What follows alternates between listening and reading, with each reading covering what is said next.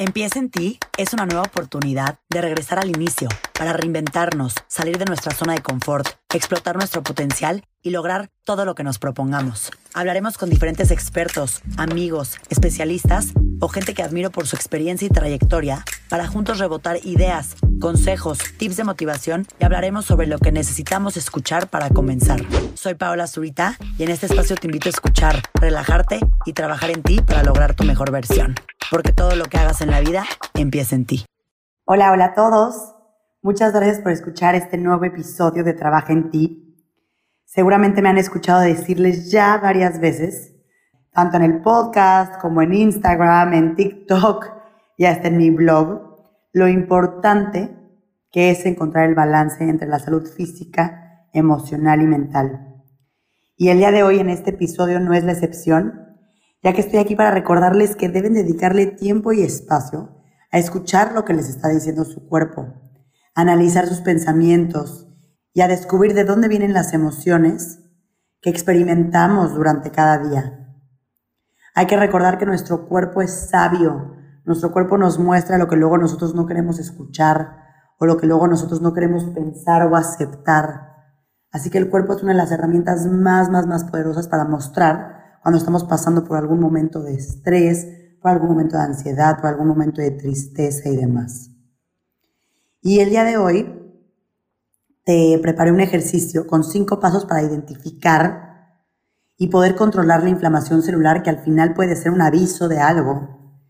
Te preparé este ejercicio que espero que disfrutes muchísimo y que te ayude de alguna manera a comenzar a estar un poquito más presente, un poquito más consciente de tu cuerpo, de lo que estás sintiendo, pensando y viviendo. También en este ejercicio te doy algunos tips para que puedas empezar a controlarla. Recordemos que, como nos decía Ana Sofía Corral en el episodio de ayer, es una reacción natural del cuerpo, debemos de ponerle atención si consideramos que es un tema crónico o que pasa en repetidas ocasiones. Creo yo que es normal de pronto sentir estrés y que nuestro cuerpo tenga ciertas reacciones pero cuando esto se vuelve algo consecutivo o algo que se queda, algo crónico como lo que acabo de decir, hay que echarle muchísimo ojo porque significa que no estamos haciendo nada al respecto para solucionarlo. Si algo de lo que les voy a decir te suena familiar, siempre acuérdate de recurrir a un médico o algún especialista en bienestar integral para que juntos encuentren la solución que necesites. Este es un ejercicio simple que puede funcionar muy bien con base a lo que nos platicó Ana Sofía el día de ayer pero si ya comienzas a sentir que esto es algo mucho más extremo, algo mucho más potente, realmente recurre a un especialista. Así que vamos a comenzar. Y como ya siempre saben, para este ejercicio necesitas tu libreta especial de trabajo en ti, un lápiz o una pluma, y vas a necesitar alrededor de 15 minutos de tu tiempo. Número 1. Pon atención a las señales. En tu libreta escribe una lista que responda a las siguientes preguntas. ¿Sientes que hay alimentos que te causan inflamación? Si la respuesta es sí, ¿cuáles son? ¿Tienes dolor de cabeza, fatiga, ansiedad, insomnio, cuando menos una vez a la semana? Anota qué es lo que está pasando y qué sientes exactamente. ¿Contienes tus emociones? Si sí, ¿de qué forma? ¿Cuáles son los pensamientos negativos que te vienen a la cabeza constantemente? Estas son algunas preguntas que te van a ayudar a despertar esa conciencia que debes de tener alrededor de tu cuerpo, alrededor de tu mente, alrededor de tus emociones. Te recomiendo en este primer paso, deja pasar tiempo. Vuelve a escuchar las preguntas si es necesario. Siéntate, date espacio, date tiempo. Si no las puedes contestar ahorita mismo, identifícalas y a lo largo de la semana pon atención. Número dos, categoriza las señales. Una vez que tengas tu lista identificada del paso número uno, escoge si las manifestaciones son físicas, mentales o emocionales.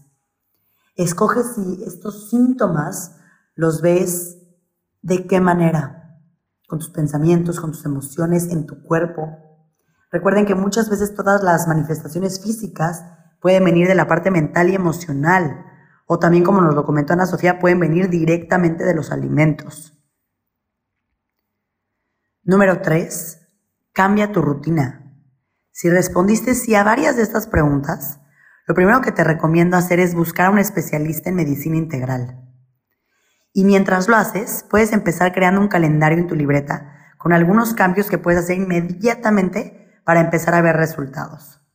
Te voy a dejar algunos de ellos, anótalos, escríbelos y recuérdalos para que puedas comenzar a actuar con base a esto que te está sucediendo. Evita ciertos alimentos. Empieza eliminando la comida procesada. Come hojas verdes. Reduce las calorías. Este punto ha sido clave para mí en el proceso de encontrar el balance.